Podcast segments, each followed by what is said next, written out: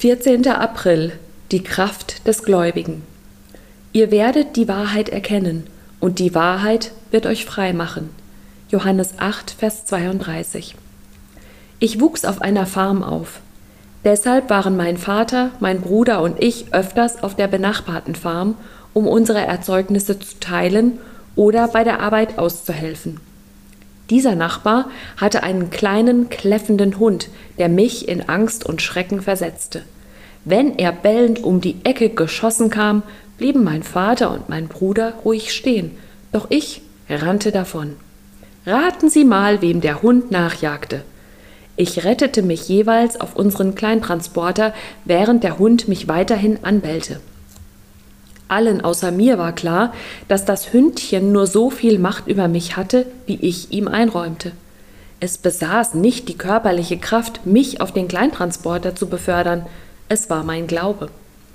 Der Hund beherrschte mich, weil die Angst vor ihm meine Gedanken, meine Gefühle, meinen Willen und meine Muskeln in Trab brachte. Schließlich nahm ich allen Mut zusammen, sprang vom Wagen herunter und kickte einen Stein gegen den Hund. Und siehe da, jetzt war er es, der schleunigst das Weite suchte. Satan ist wie dieser Hund. Er bringt die Menschen durch seine Lügen dazu, ihn mehr zu fürchten als Gott.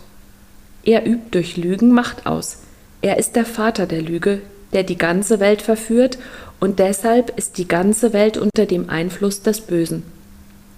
Er vermag jedoch nichts gegen ihre Stellung in Christus auszurichten. Wenn er sie aber verführen kann, seinen Lügen über sie selbst und über Gott zu glauben, werden sie viel Zeit oben auf dem Kleintransporter zubringen.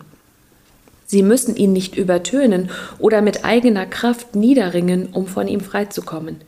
Sie müssen ihm einfach die Wahrheit entgegenhalten.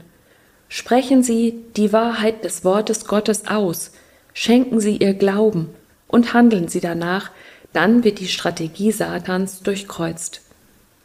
Ich habe aus der Bibel gelernt, dass die Wahrheit befreit. Die Kraft Satans liegt in der Lüge und die Kraft des Gläubigen in der Erkenntnis der Wahrheit. Wir sollen nicht der Macht, sondern der Wahrheit nachjagen. Gebet.